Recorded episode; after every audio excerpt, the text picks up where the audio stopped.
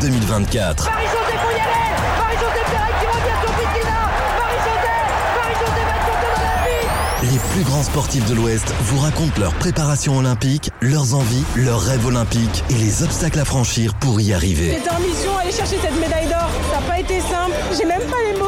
Et la parade, c'est l'élimination de l'équipe de France. Ou la claque. J'ai annoncé que je voulais le titre. Et moi, quand je dis, je fais. Un podcast du groupe Ouest France, présenté par Simon Rongoat, It West. Bonjour Émile Amoros. Bonjour. Bienvenue dans ce podcast euh, Émile et dans les studios euh, d'It West. À mes côtés, Virginie Bachelier, journaliste à Ouest France. Salut Virginie. Bonjour. Émile, tu rejoins la team des sportifs de l'Ouest passés à notre micro pour évoquer euh, ce défi, être aux Jeux Olympiques de Paris l'été prochain. C'est un long chemin que l'on fait tous ensemble jusqu'à ce grand rendez-vous.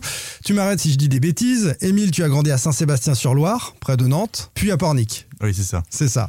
Ta passion, c'est la voile et ta discipline olympique, c'est le 49 ER, dirait ma grand-mère. C'est comme ça que ça s'écrit en tout cas. Il faut le dire en anglais, évidemment. 49er. Explique-nous, on va commencer par ça. Ce qu'est ce, ce bateau? Est-ce que tu peux nous présenter ce 49er Ce bateau, c'est très simple. Il fait 4,90 m. Euh, ça se prononce 49er parce qu'il a été euh, designé en Australie. Donc, c'est un bateau australien. Il est olympique depuis les années 2000. Et pour résumer ce bateau rapidement, il y a 60 mètres carrés de voile. Le bateau, il pèse 100 kg. Et le bateau, si euh, s'il n'a pas de vitesse, il se retourne. Donc, c'est beaucoup d'instabilité, beaucoup d'agilité, et beaucoup de puissance et, et de vitesse. Voilà. C'est un bateau qui est léger, 100 kg, c'est peu dans le monde de la voile pour une telle surface? Oui, en fait, 100 kilos comparé aux 60 mètres carrés de voile, ça fait quand même un, un bel appartement. Euh, pour euh, en fait deux, un équipage, nous, on fait aux alentours de 160 kilos. Euh, le bateau, c'est vraiment un bateau qui, qui pèse rien, qui déjauge du coup très vite, qui va planer euh, très tôt. Et c'est un bateau qui, bah, est très réactif euh, et qui en fait a aussi l'inconvénient d'être trop puissant dès qu'il y a du vent. Donc au-dessus de, de 15 nœuds, donc 30 km/h de vent, en fait, on on n'arrive plus à enlever la puissance qu'il y a. Il est dur à tenir dans ces conditions-là. Il y a des conditions où tu es au max et tu essayes de le freiner presque? Bah, il y a des conditions où nous on aimerait enlever un tiers ou la moitié des voiles et on- en fait on peut pas. Donc euh, comment on fait? C'est que techniquement faut être euh, très juste parce que si on n'est pas juste on se retourne et euh, surtout quand il y a des vagues. Euh, nous quand il y a des vagues on est on, on peut être très vite limité parce qu'il est tellement puissant qu'il qu'il plante dans les vagues. Là on était au Portugal euh, il y a deux semaines, il y a eu des grosses conditions et en fait euh, bah, c'est normal que la moitié de la flotte euh, dessale quoi. Euh, donc c'est arriver à, à gérer cette surpuissance et pour la gérer il faut techniquement être très juste parce qu'on peut pas enlever de surface de voile. C'est un bateau qui plane. Est-ce que tu peux nous expliquer, le, le grand public qui n'a jamais vu ce 49ers, ça veut dire quoi un bateau qui plane? En fait, planer, c'est déjauger simplement. Ça veut dire que euh, nos, nos carènes, donc la coque, elle est très plate et elle permet euh, d'accélérer et de passer devant euh, la vague du bateau rapidement. Et on va planer, donc on va on va déjauger, on va on va glisser, on passe en mode glisse. Donc c'est à dire qu'il y a moins de surface d'eau qui touche. On vole pas, mais on, on s'allège très légèrement. Pas Et comme les bateaux du Vendée Globe avec des foils qu'on qu'on voit quasiment voler. Bah, sur le bateau du Vendée Globe, les bateaux qui ont, qui ont pas de foil, ils ont aussi des surfaces euh, très plates. Et en fait, ça, ça permet de planer plus vite. Ensuite, les foils, c'est carrément autre chose. Là, ça, ça, ça sustente le bateau, ça, le- ça le soulève. Nous, on n'a pas ça. Par contre, on a les carènes qui font que ça déjauge vite.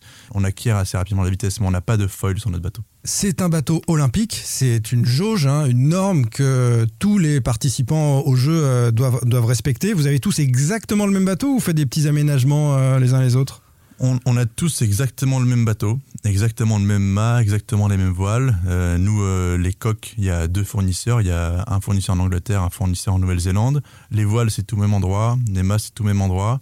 Euh, et ce qui est agréable dans notre support, c'est que ce qui fait la différence, c'est les athlètes, parce que tout fait la même surface, la même taille. Évidemment, on sent des toutes petites différences parce qu'on navigue beaucoup avec le matériel, mais c'est monotype, c'est-à-dire que tout le monde a le même matériel. Effectivement, c'est un bateau qui, fait partie des bateaux impressionnants, je trouve, de, euh, cette, euh, de ces disciplines olympiques, qui est impressionnant aussi sur le plan d'eau qui va servir euh, pour les Jeux olympiques. On va en parler tout à l'heure, mais ce sera à Marseille. Et Marseille, c'est un plan d'eau, tu me corriges si je me trompe, mais vraiment pas, pas simple, pas évident pour tous les supports olympiques, qui a des spécificités. hein. et d'ailleurs, qu'on soit d'un côté ou de l'autre du plan d'eau à Marseille, il y a des, en plus des différences à, à appréhender. J'imagine que ça aussi, sur un tel bateau, c'est, c'est une donnée qui va compter. Bah, Marseille, comme, comme tu l'as dit, c'est un, un plan d'eau qui, qui est très complet. Voilà, on peut avoir l'été euh, du Mistral, on peut avoir plus souvent normalement peu de vent. Je pense qu'il faut être capable sur le bateau d'être très polyvalent, d'être capable de passer un gros crossover devant, donc euh, d'être bon dans du petit temps comme du gros temps. Euh, nous, la polyvalence, quelque chose qu'on travaille vraiment justement pour ce, sur ce plan d'eau pour être euh, à l'aise.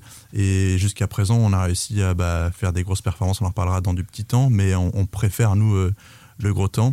Et ce qui est bien avec Marseille aussi, c'est que, comme tu l'as dit, en fonction des endroits dans la baie, t'as pas du tout le même vent. Si tu as un vent de la mer, bah, c'est plus stable. Si tu as un vent des montagnes, c'est beaucoup plus instable. C'est un vrai challenge. Il y a peu de plans d'eau qui, qui, sont aussi, euh, qui peuvent être aussi différents dans une même baie. Quoi.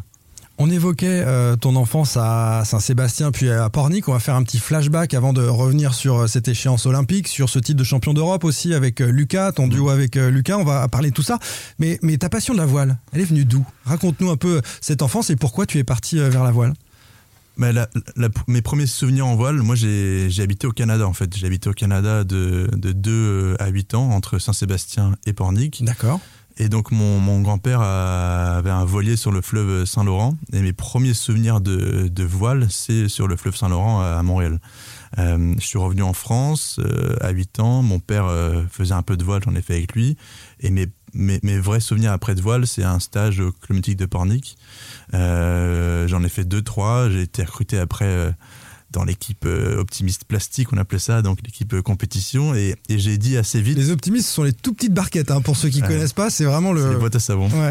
donc c'est le début en fait de la voile, mais en fait c'est là où tu as la barre dans une main, tu as les coudes dans l'autre et tu as tout le plan d'eau devant toi. Donc, euh, c'est tes premiers pas vers euh, la découverte euh, de la voile, vers l'aventure. Et le bateau est tout petit, mais le défi, il est, il est immense. donc, arriver sur ce bateau-là et, et, démarrer une activité que tu connais pas, c'est un challenge. Hum, et, donc j'ai démarré ça et, ce que j'avais dit dans un interview tout petit déjà, c'est que ce que j'aimais c'était avancer avec le vent. C'est plutôt pas mal quand on fait de la voile. Ah oui, c'est plutôt un bon projet. ok, donc ça, commence à Pornic, il y a ces compétitions d'optimistes. Et, à quel moment tu te dis, euh, mais j'ai envie de faire ça dans ma vie tout court? En fait, c'est vraiment étape par étape. En mon optimiste, j'ai pris euh, du plaisir. Je crois que je suis, je suis vraiment un compétiteur. Euh, j'ai fait du foot, j'ai fait du judo. Mais avec la voile, j'ai trouvé vraiment un moyen de m'exprimer euh, compétitivement euh, parlant, euh, d'essayer de progresser, de, de, de, me comparer aussi un peu aux autres, d'essayer de, de, faire mieux que, que les autres. Et, et puis d'étape en étape, j'ai gravi des échelons, Benjamin, minime, j'ai gagné une régate internationale en optimiste. Et, et après, en fait, ça s'est vraiment fait naturellement. Je suis rentré en sport-études, en, en 29er, le petit frère du, du 49er. Et, après, tu passes sur le bateau olympique en 49er et tu te dis, en fait, les, jeux, euh, c'est un truc qui, qui, se rapproche, quoi. C'est possible, mais ça se fait vraiment étape par étape. Et il y a la rencontre avec Lucas sur ce, sur ce parcours-là qui a changé ta vie. mais c'est rigolo parce qu'on me demandait hier euh, euh, quand est-ce que tu as rencontré Lucas? Et donc lui, ses souvenirs, c'est en optimiste plutôt quand on avait... et en fait, lui, son premier souvenir de moi, c'est quand je gagne la régate internationale au Havre. Donc ça, c'était en 2000, 2009. Moi, mon premier souvenir de Lucas, c'était 3-4 ans avant. C'était sur une en Benjamin. Euh, en Bretagne, euh, je sais plus exactement où, mais en fait on était sur euh, chacun sur notre bord et, moi je savais qu'il était nouveau. J'ai demandé un peu pendant l'ariat, hein, je précise bien, comment il s'appelait, ce qu'il faisait, d'où il venait. Donc c'était pour dire un peu le niveau de, de, compétition. Mais moi le premier souvenir que j'ai de Lucas, c'est à ce moment-là. De bateau à bateau. Comment tu t'appelles et tout C'est ça, de bateau à bateau. Et après, donc on s'y connaît en optimiste. En optimiste, moi j'ai gagné cette ariat, mais lui, Lucas, il était meilleur que moi optimiste, il était vraiment très bon. Il avait gagné euh, Warcom et, et fait deuxième à Palamo, je crois. C'est les, grosses régates euh, en optimiste. Et après, en sport-études, les trois premières années à la boule, on avait avec des, équipiers et des barreurs différents. Et, en terminale, on avait, en fait, on avait tous les deux un an de moins que nos partenaires et on voulait faire un championnat du monde jeune moins de 19 ans. Et c'est moi qui lui ai proposé de faire ce championnat du monde moins de 19 ans. Et en fait, moi je l'avais jamais trop dit, mais c'était quand même un, peu un goal de, naviguer avec, euh, avec, lui, et puis il a tout de suite accepté. Euh, donc euh, c'était un vrai, un vrai atout pour moi. Après, il a fait une année de, de, Figaro, après le lycée, et c'est lui qui est revenu vers moi après cette année-là pour me dire, moi Emile, si ça te dit, on repart et on fait du, du forti ensemble. Donc ça a été voilà, une fois moi, une fois lui. Comment on sait que ça va être le bon partenaire et qu'on va pouvoir aller jusqu'à une échéance olympique avec, avec telle personne? Bah, déjà, euh, c'est souvent des choses qu'on entend. hein, euh, qu'il faut essayer de, recruter, de bien s'entourer euh, en entreprise, de prendre des personnes qui sont meilleures, meilleures que toi. Moi, je pense que sur pas mal de points, il, est, il est meilleur que moi. Sur de la tactique, de la stratégie, de la gestion de matériel, j'en ai conscience et, et j'ai été chercher chez lui, comme lui a été cherché chez moi. Mais là, je parle pour moi. Ses atouts, ses points forts. Et, et moi, franchement, je trouve qu'il n'y a pas meilleur barreur que Lucas en 49er. Donc, pour aller chercher mon rêve de sélection et mon rêve de bah, de, médailles, parce que c'est de ça qu'on parle. Euh, je veux m'entourer euh, des meilleurs et, Lucas, euh, selon moi, c'est le meilleur et c'est celui qui qui match aussi avec ce que je suis. J'aime bien ses valeurs, j'aime bien comme il est et on se respecte beaucoup. Quoi. Lucas Arval, c'est ton binôme. C'est aussi celui grâce auquel ou à cause duquel tu vas être performant ou contre-performant. Tu ne maîtriseras pas tout dans la performance sportive. C'est particulier. Il y a beaucoup de, sportifs qui vont participer au JO. La performance ne dépendra qu'eux. Ils ne pourront s'en vouloir qu'à eux-mêmes. Là, vous devez accepter euh, ce qu'est l'autre. Oui, moi je verrais la question dans l'autre sens. Euh, Xavier Roy, donc c'est euh, un athlète qui a fait cinq fois les Jeux Olympiques en, en fine et ensuite en, star. Lui, il disait l'inverse. Il disait tout seul, j'étais incapable de tout gérer. Et parce qu'on est deux, en fait, heureusement qu'on est deux, parce que là, je peux vraiment regatter, quoi. Donc tu peux le voir dans un sens comme, oui, ça dépend pas que de toi, ou dans l'autre sens comme quoi tu es beaucoup plus performant à deux. Je vais la poser autrement cette question. Vous avez été très performant. On évoquera tout à l'heure ce titre de champion d'Europe euh, tout récent. Vous avez eu aussi des contre-performances dans votre carrière. Comment vous gérez ça tous les deux? Vous vous apportez, vous vous aidez quand l'un a été peut-être un peu moins bon et, l'autre euh, vient euh, à son secours? Il faut fonctionner en duo, en binôme. Bah, D'abord, il faut, il faut une vision. C'est-à-dire qu'il faut avoir une idée, il faut un projet qu'on a monté avec notre entraîneur, notre préparateur physique, notre préparateur mental, la fédération qui nous soutient. Et une fois que tu as ce projet-là, bah, c'est pas du tout un long fleuve tranquille. Donc, faut, faut y croire. Et là-dedans, on, s'entraide. C'est-à-dire qu'il y a évidemment des moments plus durs pour l'un, plus durs pour l'autre. Mais tant que tu crois euh, dans le projet, tant que tu crois euh, euh, dans le fait que chacun est impliqué à 100%, tant que tu crois que bah, on se donne à fond, et ben en fait le résultat, bah, on, on verra ce qui se passe, mais, mais la route, euh, elle est là et, et tout le monde est engagé dedans, donc euh, on se relaie. Mais en fait, c'est plus que les JO, plus que le résultat en eux-mêmes, ce qui est important, c'est le projet que tu mets en place et l'implication qu'il y a. Comment ça se passe la vie à deux à quelques mois des Jeux Euh, Pour que les gens aient une idée de vous êtes tous les jours ensemble, deux jours par semaine. quel est votre emploi du temps l'un avec l'autre? Bah, nous, on est, on est 200 jours par an, entre 200 et 250 jours par an ensemble. On, on est la plupart, la plupart du temps ensemble sur l'eau. On est aussi beaucoup ensemble à la salle de sport, ensemble en salle de, de, de brief, de débriefing, ensemble en séance de préparation mentale. Par exemple, hier, on a une journée partenaire euh, en Mayenne, donc toute la journée, c'était super entre les collaborateurs. En fait, on, on fait beaucoup de choses ensemble, euh, et l'idée, c'est d'arriver justement à trouver ces moments où, où on n'est plus ensemble pour euh, couper avec euh, la famille, les amis. Non pas qu'on ne veut plus être ensemble, mais parce que c'est important aussi d'avoir l'équilibre bah, vie pro, vie perso. Et, et- avec Lucas, en tout cas, on, trouve l'équilibre qui fait qu'on on n'a pas du tout marre d'être ensemble, on, respecte ce qu'on est l'un pour l'autre, et, et voilà, on a envie d'avoir, comme je disais, ce même projet commun. Virginie, on parle peut-être de la grosse performance récente euh, de Lucas et d'Emile au championnat d'Europe. Effectivement, tu parlais des hauts et des bas. Là, pour le coup, c'était un, un haut, un très haut. D'ailleurs, ça, je crois, a généré quelques larmes euh, au moment de, de la victoire parce que elle était d'ailleurs particulière cette dernière journée des, des championnats d'Europe. Tu vas nous le raconter, mais euh, forcément, ce, ce titre de champion d'Europe euh, tout récemment acquis, et c'était le mois de novembre. J'imagine que ça fait du bien pour terminer une année qui a, qui a été longue et qui n'a pas toujours été simple pour vous deux. Complètement. On parlait de croire dans le projet. Nous, euh, ça n'a pas tout le temps euh, payé euh, donc ces, derniers mois. Ce que je veux dire, c'est que le chiffre du résultat n'était pas forcément là, mais, le projet, nous, ce qu'on met en place, la stratégie, l'engagement, il, a toujours été le même. Et en fait, c'est très visible pour les autres. C'est ça le, ce qui est compliqué avec le haut niveau, c'est que c'est très visible pour vous, pour tout le monde, pour nous, parce qu'on gagne la régate. Mais en fait, on est les mêmes et, l'implication qu'on met, euh, elle, est aussi importante avant qu'après. Et, c'est ça le haut niveau, c'est être capable de, de garder la même motivation, la même exigence, peu importe le résultat. Et les vraies différences se font quand, c'est difficile. Donc je pense qu'on a bien travaillé euh, bah, avec Lucas et Fabrice ces, deux dernières années, ces derniers mois. On continue encore plus à être très impliqués. Mais pour euh, avant de parler du cheval d'Europe, ce qui, compte en fait, c'est voilà, c'est voilà, on, on, lâche pas, on continue, on y croit. Et, et, puis cette performance a payé. Et puis j'espère que ce sera pas la dernière. En tout cas, on continue à travailler pareil. Sauf que ce titre de champion d'Europe à Villamora, il a dû vous booster de fou. Et, et, ça doit changer quand même beaucoup de choses dans, dans la course euh, au jeu, j'imagine. Dans la course au jeu, ça change beaucoup de choses parce que c'était une épreuve qui était regardée par la fédération, très regardée, une épreuve de, bah, de, de, de, sélection. Euh, nous, on avait à cœur de, de bien faire. On, on, ça faisait trois mois qu'on était sur place sur ce plan d'eau-là. Euh, on, on, on, voulait vraiment être présent. Voilà. Et, et en même temps, on n'avait pas le choix aussi parce que la, saison n'avait pas été euh, des plus for formidables. Et, je pense qu'avec Lucas, on a cette capacité à répondre présent dans des moments à, fort enjeu.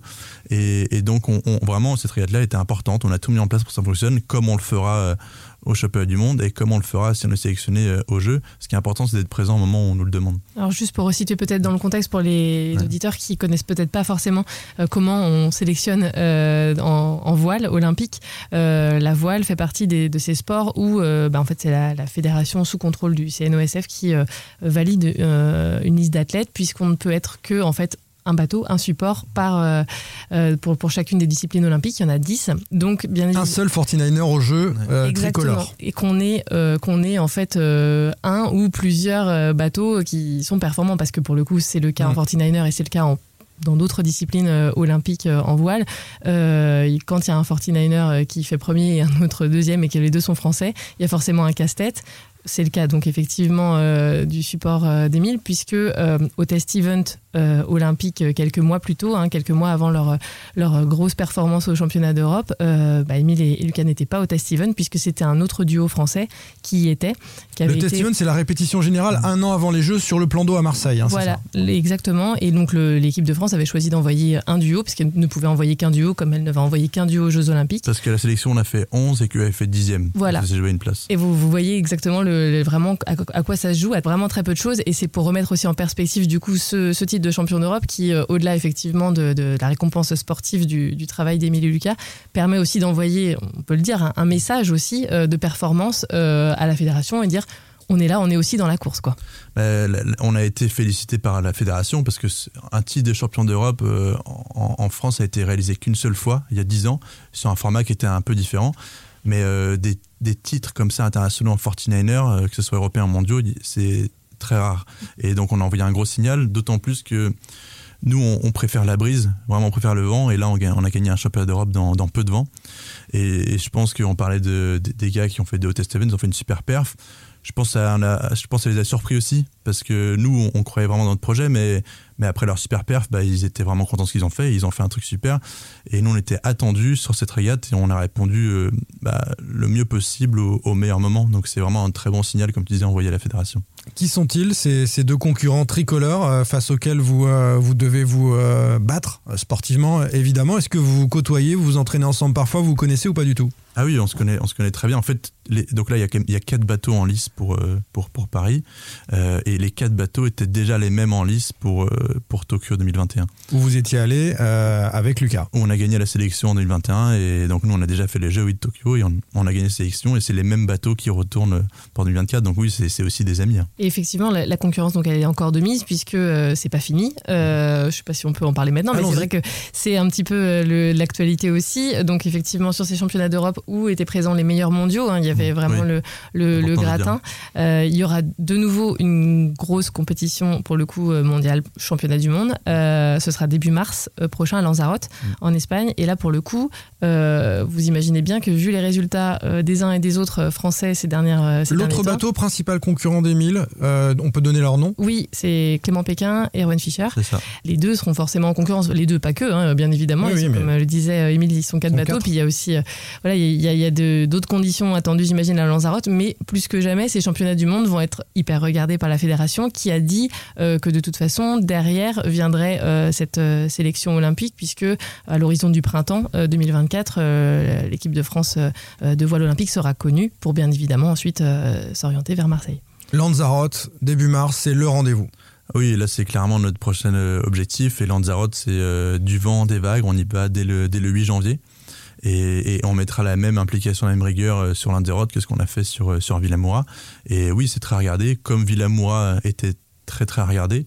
C'est des épreuves voilà qui sont importantes où il faut apprendre à gérer le stress et je pense qu'on a on, a, on a eu des grosses épreuves à gérer déjà qui vont voilà, nous apprendre à. En tout cas, l'expérience fait qu'on a déjà vécu ça et que de toute façon, tout va se jouer à ce moment-là, qu'il n'y a rien de fait d'avance. Bon, on se retrouvera après. Alors après Lanzarote pour faire le, débrief de, tout ça. Euh, l'expérience, vous l'avez, euh, les moments de stress aussi. Euh, c'était le cas il y a trois ans. C'était pas il y a quatre ans les Jeux, c'était il y a trois ans à mm. Tokyo en 2021 avec le contexte du, Covid. Est-ce que tu peux nous raconter un peu cette expérience? Vous faites 15e mm. sur cette Olympiade-là dans un contexte particulier? Alors, contexte Covid, donc les Jeux déjà, on n'était pas sûr qu'ils soient, soient là. ça a été reporté d'un an. Euh, donc euh, on est dans l'hôtel, on peut pas mettre un pied au Japon, il y a un test PCR tous les jours. Euh, c'est particulier, nous on était avec d'autres de l'équipe de France, Charline Picon, Camille Lecointre, qui ont fait plusieurs JO. Euh, on n'a pas pu faire la cérémonie d'ouverture, euh, normal, en respectant les bulles sanitaires. Euh, en fait, c'était pas des jeux marrants, quoi. Voilà, on n'a pas vécu la féerie des, jeux. nous, en plus, on, avait le niveau entre top 7, top 10 à ce moment-là. On a fait des mauvais choix en parlant de matériel. Il y a quand même des petites différences. Un vent plus chaud, un mât trop raide, une voile trop volumineuse. On a fait des choix de matériel qui en plus ne nous ont pas permis de changer sur place, ce qui fait que sur place on avait une vitesse limitée. Euh, donc on n'a clairement pas pu se battre. Donc euh, pas pouvoir se battre euh, au moment le plus important de ta carrière, c'est quelque chose qui est dur à gérer. Les, les, jeux ont fait qu'avec le confinement, on n'a pas pu passer beaucoup de temps sur place là-bas avant. Ce qui sera tout l'inverse de Marseille, parce que Marseille, on va passer beaucoup de temps sur place. Tout le matériel, en fait, voilà, c'est passer beaucoup de temps, prendre du temps à connaître le plan d'eau, utiliser le matériel. Et donc on fait ces jeux 15e, qui est forcément sportivement une déception, mais humainement avec Lucas, qui, est d'abord quand même une grande découverte, hormis le fait qu'il y ait le Covid. Moi j'ai eu la chance, et je le répète, mais je le dis encore, de voir les trois podiums. Donc j'ai vu le podium de Charline Picon, médaille d'argent, j'ai vu le podium de Thomas Goyard, j'ai vu le podium de Camille Lecointre et Aloïse euh, donc en 470 et, toute l'équipe de France, euh, donc euh, Mathilde qui est aussi présente ici, a vu ces podiums-là. Et, moi, ça m'a marqué ce moment-là parce que c'est deux minutes, c'est trois minutes, mais c'est une carte postale, c'est un moment où le soleil se couche, c'est euh, en fait c'est des frissons et, et c'est pour ces deux trois minutes là c'est pour aussi la médaille race de Jean-Baptiste Bernas que j'ai suivi que que moi je veux, je veux retourner quoi. Une médaille olympique, c'est vrai que c'est énorme. On a les frissons en l'entendant, donc euh, alors qu'on n'est pas du tout. Être. je ne sais pas faire avancer un bateau, donc je serais bien embêté. Mais euh, c'est vrai que quand, quand, tu parles de ça et tu parles de ces jeux bien évidemment particuliers, on imagine que l'envie de les vivre du coup chez soi euh, en France, ça doit être décuplé déjà pour vivre des vrais jeux et encore plus chez soi devant devant sa famille, devant ses, ses amis. Bah là, les jeux en France, c'est clair que c'est une opportunité énorme. Nous, on, on, est dans le bon créneau parce qu'on a été au jeu, on a l'âge d'y retourner en plus, c'est en France, donc c'est comme un, gros bonus qui nous tombe dessus.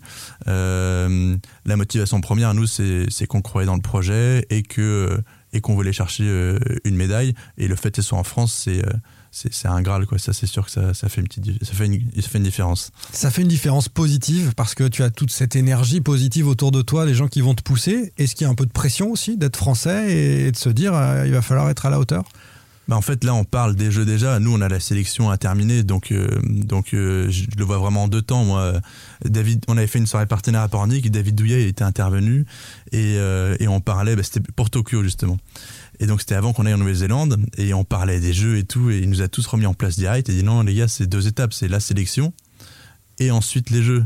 Donc euh, c'est vraiment important que nous on reste concentré sur cette sélection et qu'ensuite avec l'annonce on, parle des jeux. Évidemment on l'a en tête, mais de là à dire que euh, on subira plus de pression ou pas, euh, je je peux pas je peux pas vraiment dire. La pression, peut parfois aussi arriver de l'exposition. On, on, va forcément déjà parler de, tous les sportifs pendant les Jeux de Paris 2024, plus que jamais, et donc de la voile olympique qui, on peut le dire, n'est pas toujours la plus médiatisée, euh, en tout cas hors Olympiade, hein, bien évidemment, mais euh, même sur des championnats du monde, sur des championnats d'Europe, c'est pas forcément euh, la discipline que tout le monde connaît, que tout le monde lit dans les journaux tous les jours. Comment on le vit ça de ton côté? Est-ce que au final c'est pas plus mal d'être loin des lumières, ou est-ce qu'au contraire tu trouves que ça mériterait d'être d'être mieux montré? Bah moi je, je dirais que évidemment je trouve que ça mériterait d'être mieux montré parce que c'est un sport qui transmet des valeurs qui vont parler à beaucoup de gens. En fait, c'est des projets très humains. C'est une histoire d'équipe qui est choisie d'abord. C'est Lucas et moi. C'est des gars qui, viennent du territoire. Euh, c'est des gars qui décident de s'entourer euh, euh, d'hommes et de femmes qui vont leur permettre d'aller accéder à la, performance. Il y a un aspect entrepreneurial très fort dans ces projets où, au final on gère le haut niveau, mais il y a tellement de, de budget, de finances, de matériel à aller chercher que bah, tu es aussi multicasquette. Et en fait, on s'entoure de, gens qui vont nous aider à gérer le projet pour qu'on nous, on puisse se concentrer sur la perf. En fait, on est multicasquette, mais ça dégrade en rien la performance. Et ça, c'est ça tout le challenge. Et donc, la fédération nous aide aussi évidemment à avoir les, outils humains euh, et financiers pour, pour avoir accès à ça. Mais moi, en tout cas, sur cet aspect-là, moi, moi, j'ai pas vocation à, rendre mon sport plus. J'ai j'ai pas la puissance et le pouvoir de le faire. Je fais ce que je peux, euh, comme aujourd'hui. Mais, euh, mais ce que je, ce que je vois, c'est que, c'est que nos projets ont, du sens pour les gens, ont du sens pour euh, les villes, ont du sens pour euh, moi, la comité, l'aglo de Pornic me soutient, ont du sens pour les entreprises locales, ont du sens pour les citoyens. Et localement, en tout cas, on a créé une très grosse émulation, très belle émulation à Pornic. On a un pôle d'entreprises de, de 25-30 personnes qui nous soutiennent. Des, des- en fait, on fait des petits déj, des repas, on est 30, 40. C'est, quelque chose de, quand même assez conséquent. Donc, moi, à mon échelle, je fais mon boulot euh, sur l'eau, je fais mon boulot aussi euh, à terre. Et puis, si en plus on a des interviews, si en plus je peux expliquer mon sport, si en plus je peux donner envie aux gens de nous, nous, nous, nous rejoindre, je le fais. Mais, euh, mais j'ai pas vocation à, à, à- à tout changer, quoi. C'est un petit peu à cause de nous, Virginie. C'est un petit peu à cause des journalistes et de ce qu'on nous demande de faire, principalement du foot, du foot, par exemple, et du foot. Mais ça, permet, ça permet effectivement aux jeunes porniquets de savoir qu'il n'y a pas que le foot, par exemple, et qu'ils peuvent euh, Bien sûr. devenir sportifs de haut niveau dans autre chose que, euh, que du foot. Aller à la rencontre euh, des acteurs du territoire, euh, c'est ce qui donne aussi euh, du sens à, à ton euh, activité et à ce projet olympique. Est-ce que tu peux vivre facilement de la voile, justement? Raconte-nous euh, comment, comment on fait. Il faut aller démarcher des sponsors. Certains euh, des sportifs qui étaient au micro avant toi euh, sont au bataillon de, de Joinville. Ouais, voilà, d'autres bah, ont des sponsors personnels. Comment tu fais? Bah déjà, euh, il faut parler de ça. Nous, avec, avec Lucas, on est tous les deux au bataillon de Joinville, donc on est à l'armée. Euh, là, c'est le moment aussi pour moi euh, bah, pour, pour les remercier. C'est un soutien qui est précieux, qui est présent, l'armée est présent à nos côtés depuis 2020. On a, on, a le soutien de l'armée et, et c'est vraiment une famille, c'est vraiment une communauté de, de sportifs, mais aussi de, militaires qu'on a eu la chance de, de connaître un petit peu en faisant des stages d'acculturation. Donc cette partie-là nous permet de, de vivre sereinement, euh, disons, euh, bah, quand on rentre à la maison, quoi, pour euh, payer le loyer, pour faire les courses, toutes ces choses euh, normales de la vie. Parce que les sportifs, on va le rappeler, euh, de haut niveau sont mis à disposition ensuite euh, Oui. de leur discipline pour ce projet olympique. On est détaché à 100%. euh, et en fait, on fait des actions. Moi, je suis par- parrain du, du Britannique militaire de, de la Flèche. Et, et on a fait avec Lucas le 14 juillet, quand même, avec le bataillon de Joinville. Euh, donc, c'est. Vous avez défilé sur les champs. On a défilé sur les champs. Génial. 64 sportifs, avec pas mal de, de sportifs de l'hiver aussi qui étaient là. Et ça, c'était. Bah, on parle de soutien évidemment euh, à terre, mais, mais là, c'était un grand moment aussi d'émotion que de pouvoir défiler avec tous les militaires euh, et les autres sportifs euh, sur les champs euh, au pas. On s'est quand même entraîné six jours à marcher au pas. C'est dur ou pas? C'est- dur, mais euh, donc Ça les, les, s'apprend. les chefs disaient qu'on s'en est bien sorti. D'accord. Et on a, on a, on a appris vite, donc évidemment on n'avait aucune connaissance avant, mais, mais en tout cas on a été très rigoureux comme on est dans nos sports, et, et le jour J on a réussi à, à faire la performance demandée. Et alors donc sur les- le, le financement et les sponsors, donc comment tu fais?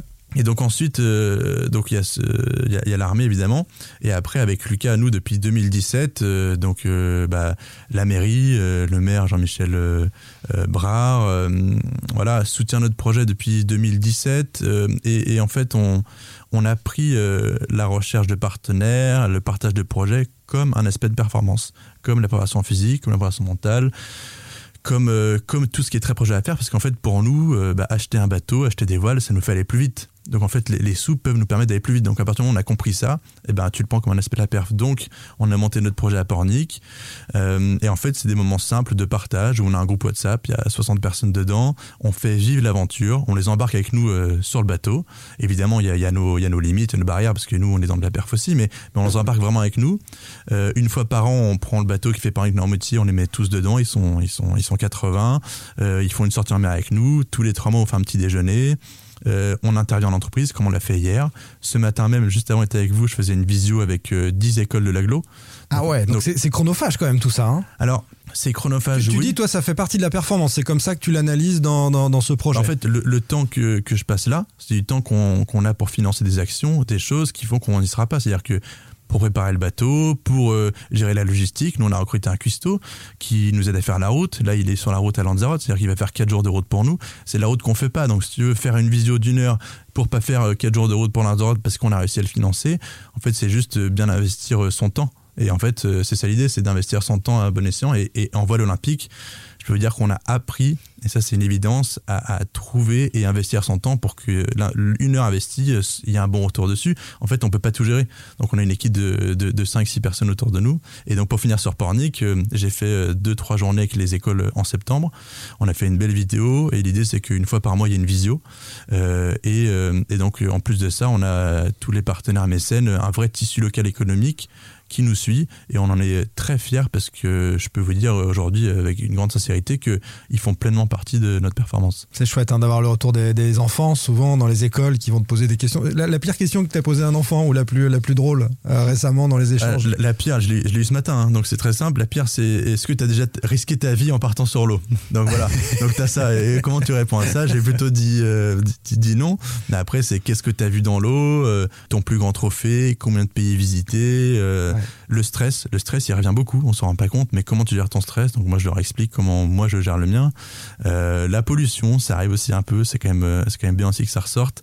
Euh, voilà, l'idée c'est de les sensibiliser et sans, sans, faire, sans en faire trop, mais c'est au moins d'en parler. Quoi. Tu parlais tout à l'heure de l'image de la carte postale d'un podium euh, olympique que tu as pu voir à, à Tokyo. Clairement, euh, quand on les voit, ces sportifs-là qui décrochent cette médaille, on n'imagine pas ce qu'il y a derrière. C'est aussi important, j'imagine, pour toi de le, le, de le, mettre en valeur et de rappeler qu'effectivement, euh, les Jeux olympiques, ça se prépare sportivement, mais ça se prépare aussi euh, à côté et que vous faites partie de ces sports où euh, tout n'arrive pas sur un plateau. Je n'incrimine aucun sport, bien évidemment. Le mais foot, on, non, non, on sait bien que chacun, avec ses moyens aussi, a, a, des, conditions de, travail différentes. Et je sais que en voile olympique, notamment, on n'est pas dans la victimisation du tout, mais au contraire, on explique comment ça se passe parce que ça montre aussi que c'est en pas à pas euh, sur des projets qui durent des années. On ne peut pas euh, du jour au lendemain se dire je vais faire une médaille olympique sans mettre en fait tout un tas de maillons euh, euh les uns avec les autres quoi. Complètement, tu, l'as bien dit et, en fait c'est vraiment un, projet euh,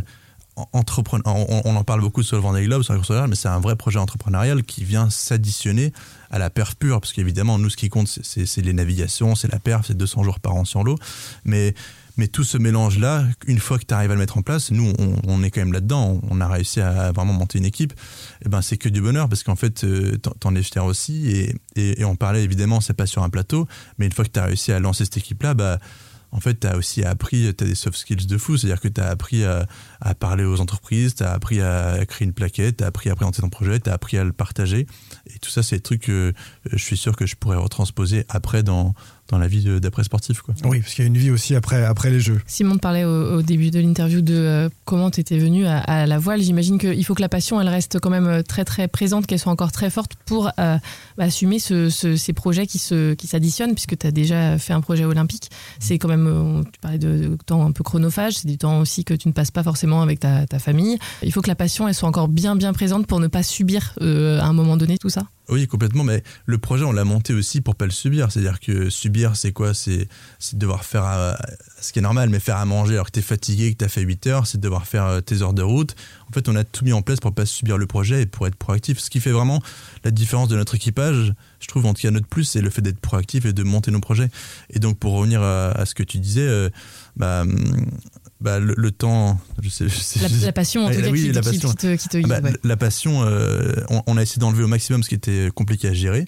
Et évidemment, c'est pas facile euh, tous les jours, mais la passion, moi, je me pose souvent la question aller sur l'eau, en fait, à chaque fois, je suis content d'être sur l'eau. C'est-à-dire que je suis content à chaque fois d'aller découvrir.